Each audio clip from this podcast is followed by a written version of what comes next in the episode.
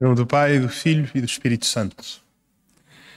Pai nosso, que estás nos céus, santificado seja o vosso nome, venha a nós o vosso reino, seja feita a vossa vontade, assim na terra como no céu. O pão nosso de cada dia nos dai hoje, perdoai-nos as nossas ofensas, assim como nós perdoamos a quem nos tem ofendido. E não nos deixeis cair em tentação, mas livrai-nos do mal. Amém. Ave Maria, cheia de graça, o Senhor é convosco. Bendita sois vós entre as mulheres, bendito é o fruto do vosso ventre, Jesus. Santa Maria, Mãe de Deus, rogai por nós, pecadores, agora e na hora da nossa morte. Amém. Glória ao Pai, ao Filho e ao Espírito Santo, como era no princípio, agora e sempre. Amém. Boa noite a todos, desde a semana passada. Vamos sentar. Como, como tinha dito na semana passada, eh, aqui a propósito do, do tema que nos orienta, da, da, da, frase que nos orienta nestes dias de retiro, eh, do, do deserto eh, à terra prometida, da escravidão à liberdade, tentei focar num bocadinho mais nesta necessidade de um exame de consciência próprio de quem sabe que tem escravidões, tem coisas que, que temos todos, coisas que nos escravizam e que é preciso identificá-las até para pedir a Deus a liberdade foi isso que, que fizemos na semana passada, ou que tentámos fazer na semana passada, na medida do que Deus também nos foi permitindo. Uh, e hoje gostava de me centrar no tempo do deserto, no tempo do caminho, da, da, da viagem, por assim dizer, que por, precisamente porque sabe para onde é que vamos, para a liberdade, para a terra prometida, é sempre uma viagem que tem um nome, e esse nome é conversão. E, e é disso que se trata, ou seja, a passagem do deserto, a passagem do povo no deserto, evoca a nossa conversão do pecado para a vida da graça, para a vida da santidade. Eh, a passagem, eh, o atravessar do deserto, eh, passando por dificuldades, por obstáculos, por tentações, por sede, marca também o ritmo próprio da nossa conversão, que também tem obstáculos e dificuldades que somos chamados a contornar, onde também sentimos alguma sede e fome, às vezes contentamos-nos com o alimento verdadeiro, mas às vezes, aliás, às vezes procuramos de facto o alimento verdadeiro que Deus dá, mas às vezes também nos contentamos com outro tipo de alimentos que alimentam só a curto prazo e quem bebe destas águas às vezes volta a ter sede, por assim dizer. Mas sabemos que há um alimento maior e é desse alimento que precisamos para a conversão. Como também disse na semana passada, gostava até para andarmos ao ritmo da igreja, de aproveitar os textos do, da missa de cada dia. Por isso, hoje Uh, acho que é bom. Na semana passada vimos o Evangelho, hoje queria propor que rezássemos também a partir do, da primeira leitura da missa de hoje. Ela é do livro dos Números e passa-se no deserto, por isso vem a propósito, porque Deus também sabe o que faz. Uh, vem a propósito deste, deste nosso retiro. Vou passar a ler. Do livro dos Números. Naqueles dias, os filhos de Israel partiram do monte Or para o Mar Vermelho, contornando a terra de Edom. No caminho, o povo impacientou-se e falou contra Deus e contra Moisés. Porque nos fizeste sair do Egito para morrermos neste deserto? Aqui não há pão nem água e já nos causa fastio este alimento miserável. Então o Senhor mandou contra o povo serpentes venenosas que mordiam nas pessoas e morreu muita gente em Israel. O povo dirigiu-se a Moisés, dizendo: Pecamos ao falar contra o Senhor e contra ti. Intercede junto do Senhor para que afaste de nós as serpentes. E Moisés intercedeu pelo povo. Então o Senhor disse a Moisés: Faz uma serpente de bronze e coloca-a sobre um poste. Todo aquele que for mordido e olhar para ela ficará curado. Moisés fez uma serpente de bronze e fixou-a num poste.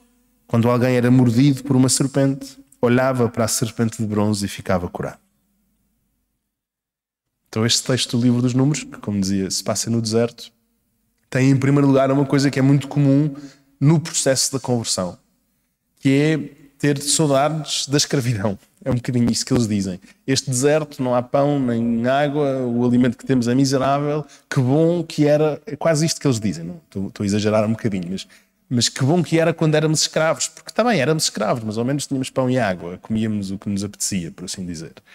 E algumas vezes no nosso processo de conversão, e acho que nesse processo estamos todos, não é? porque estas coisas não são estanques, nós vivemos a conversão como procura de santidade, mas a, nossa vida tem algo de deserto sempre a acontecer, e não apenas na quaresma. Mas, mas há alguma coisa que nos acontece na nossa conversão. A primeira é esta, uma espécie de saudades do tempo em que eu não tinha Deus como referência e por isso não tinha que me preocupar, deixem-me dizer assim. Às vezes somos assaltados por uma certa inveja dos pecadores. Não é que não sejamos pecadores, mas às vezes parece que gostávamos de ser pecadores uh, desde que não tivéssemos a consciência do que temos hoje como se o facto de conhecermos Jesus pudesse ter tornado um peso nas nossas vidas, porque agora as coisas são mais difíceis, agora eu já não posso fazer o que fazia, agora eh, aquele tempo em que eu era escravo que me parecia tão bom, agora já não o posso ter porque, porque olha, sou cristão, que azar. Às vezes eh, eu estou a exagerar, obviamente, estou a, a pôr as coisas de uma maneira quase caricatural. Mas a verdade é que às vezes há lives disto na nossa, na nossa experiência de vida cristã.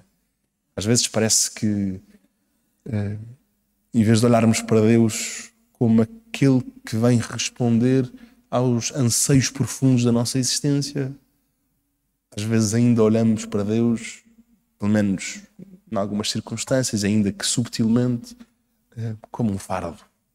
Que pena que eu sou católico. uh, e, e isso é próprio do deserto. O deserto, pela sua secura, pela sua aridez, é próprio deste momento. E por isso deixo já, deste, neste, nesta, a propósito disto, deixo já a primeira proposta de oração, a primeira pista de oração para, para rezarmos a seguir quando expusermos o Santíssimo. Podem começar já.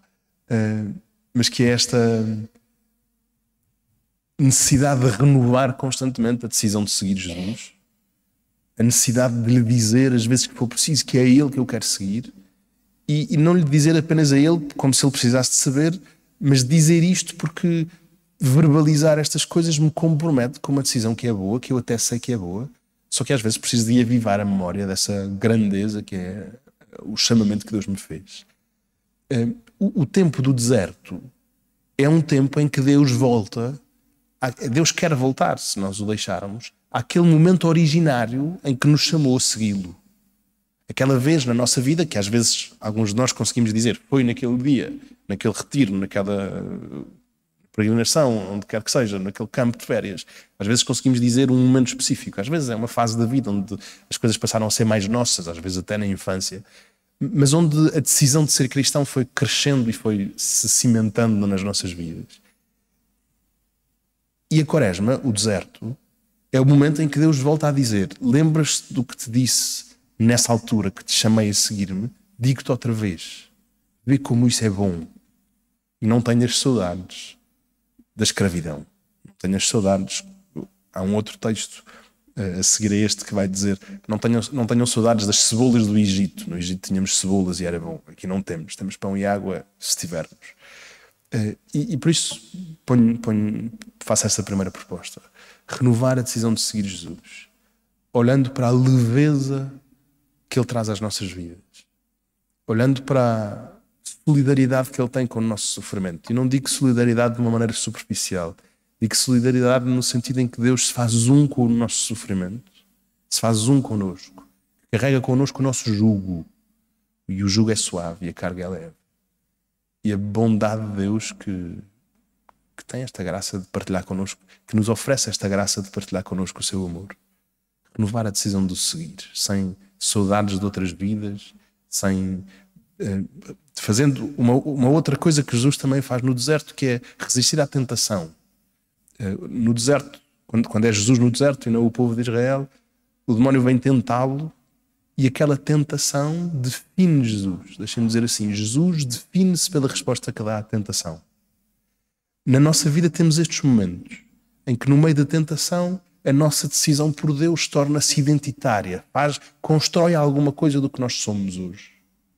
É possível que haja na nossa vida, e graças a Deus, algum momento onde para nós isto é evidente. Diante daquela tentação, Deus deu uma graça de eu poder ser-lhe fiel e permanecer fiel. E isso fez de mim também o que eu sou hoje, construiu-me. Há alguns nãos que nós já dissemos no passado, e ainda bem que os dissemos, que se tornaram decisivos em relação ao que somos.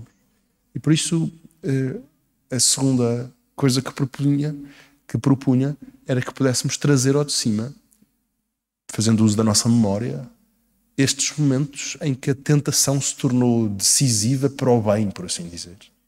É porque a provação, a tentação, as dificuldades, a, os obstáculos que encontramos no caminho, eh, Deus não os permite para embirrar connosco ou para nos dificultar a vida.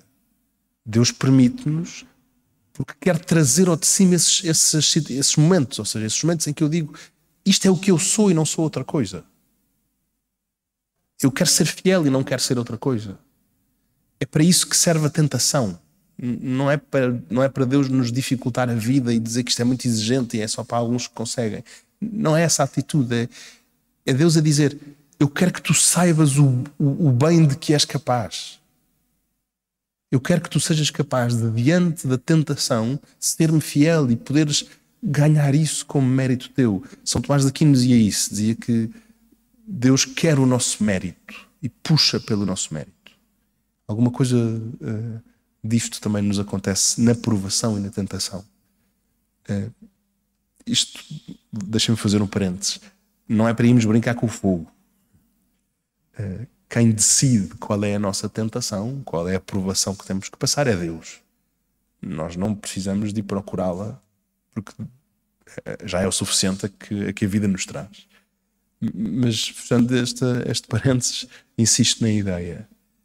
Deus permite a provação porque ela pode ser decisiva para a minha fidelidade. Então, ao serviço dessa fidelidade, é ao serviço da fidelidade que está a provação e a tentação próprias do deserto.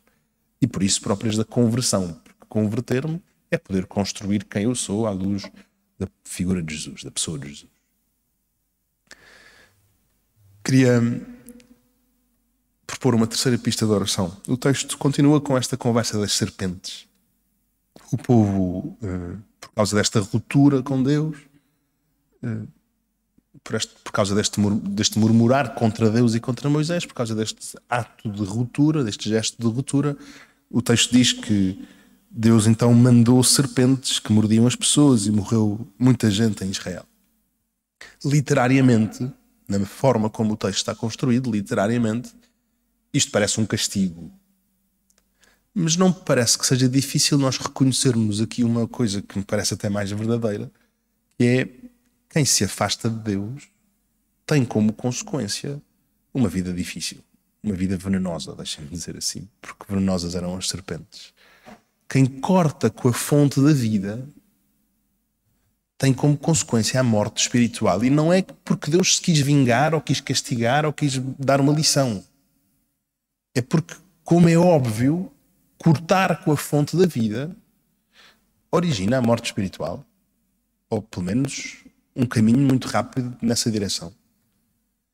E parece-me que é esse o papel literário das serpentes neste texto. É, é ajudar-nos a perceber isso, que de facto murmurar contra Deus, cortar, cortar com Deus,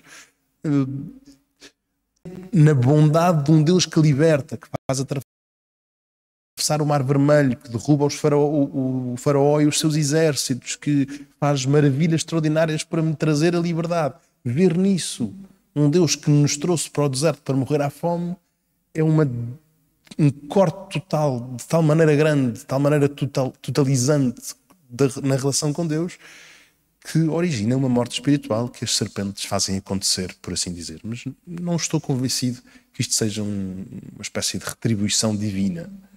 Estou convencido que isto é a consequência do, do, nosso gesto de ruptura e que hoje, se rompermos com Deus, é também alguma coisa da morte espiritual que nos espera. Porque Deus leva a sério a liberdade que nos dá e por isso estas coisas são, são inteiras, são, são ocupam-nos inteiramente. Hum, mas então, o que é que acontece? E, e acho fascinante a solução encontrada, por assim dizer. O povo arrepende-se, porque às vezes é preciso perceber o que, o que nos aconteceu. É, o povo arrepende-se, pede a intercessão de Moisés, Moisés assim o faz e Deus dá uma solução. Constrói uma serpente de bronze e todos aqueles que forem mordidos olharão para a serpente e ficarão curados. Para a serpente de bronze e ficarão curados a serpente de bronze é o objeto, deixa-me dizer assim, eh, representa o que, aquilo que os tinha matado, representa a, a, aquilo que estava na origem da sua morte E porquê que olhar para aquilo que me vai matar me cura? Penso que o que traz luz a este episódio é a cruz de Jesus. Quando olhamos para a cruz de Jesus, também ele levantado, vemos a consequência do nosso pecado, a consequência da nossa ruptura com Deus, vemos o, uma torrente de pecados pessoais nossos, dos nossos antepassados, dos contemporâneos de Jesus, que desaguam naquele mal de matar Deus. E olhamos para a cruz e, e, e para Jesus naquele estado, deixem-me dizer assim, uh, lembramos quando Pôncio Pilato diz eis o homem, depois da flagelação de Jesus, aquele eis o homem não é apenas eis este homem, é eis a humanidade, como ela fica quando corta com Deus, como ela fica como resultado do pecado. Está aqui neste estado lastimável, somos nós. E por isso, olhar para a cruz, como no deserto, no tempo do povo de Israel, olhar para a serpente, é olhar para aquilo a que eu chego se corto com Deus. É olhar para o mal que, ao mal a que a minha condição humana pode chegar, ao estado lastimável, desculpem dizer assim, ao estado lastimável a que eu posso chegar se, se corto com a fonte da vida. E o que é muito significativo, enfim, isso é a experiência da Páscoa que estamos a preparar, é que na cruz eu vejo isso, é certo? Vejo esse filme dos nossos pecados, pessoais e coletivos, a desaguar naquele mal, mas vejo também o filme do amor de Deus por mim. E isso é o que me cura. É que o tamanho do meu pecado, e peço mais uma vez desculpa pela linguagem superficial, mas o tamanho do meu pecado é menor do que o tamanho do amor de Deus por mim naquela cruz. Por isso é que absolve. A palavra absolver e absorver têm raízes próximas também por causa disso. Porque aquele amor absolve, absorve e absolve o pecado. Aquele amor é maior do que o pecado. E está ali também, todo ele à vista. Quando o povo de Israel no deserto olhou para a cruz, olhou para a serpente, desculpa, viu, por um lado, aquilo que chegou por causa da ruptura com Deus e viu também a obra de Deus em função do povo, que era a cura. A nossa experiência de contemplar a cruz é a experiência de esperar da cruz não apenas o resultado do meu pecado, mas a reação de Deus ao meu pecado, que é o amor, que me salva e que me cura e que me traz ao de cima. E isto uh, acontece no deserto, deixem-me dizer. Isto acontece no momento da minha aridez, no momento em que não há propriamente uh, nenhum outro lado para, eu me possa, para que eu me possa virar. O deserto tem disso.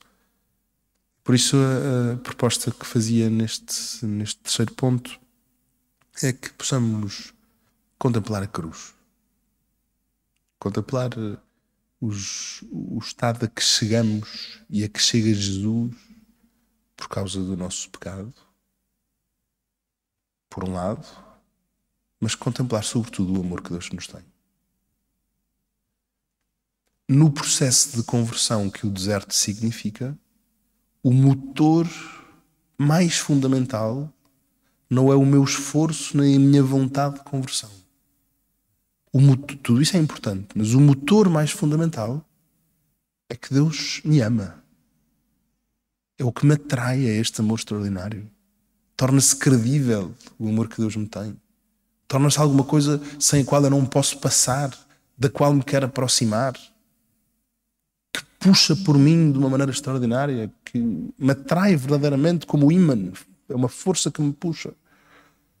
A cruz mostra-nos isso. E por isso esta é a, proposta que tenho para, para, para agora. Jesus sacramentado, exposto, é, é também uma forma de contemplar a cruz. E por isso reconhecendo este Deus que se faz pequeno, que obedece até à morte e morte de cruz e se faz ainda mais pequeno até se tornar pão exposto para nós, dado a nós, traz-nos isto tudo de cima. Então, sem mais demoras, vamos à oração.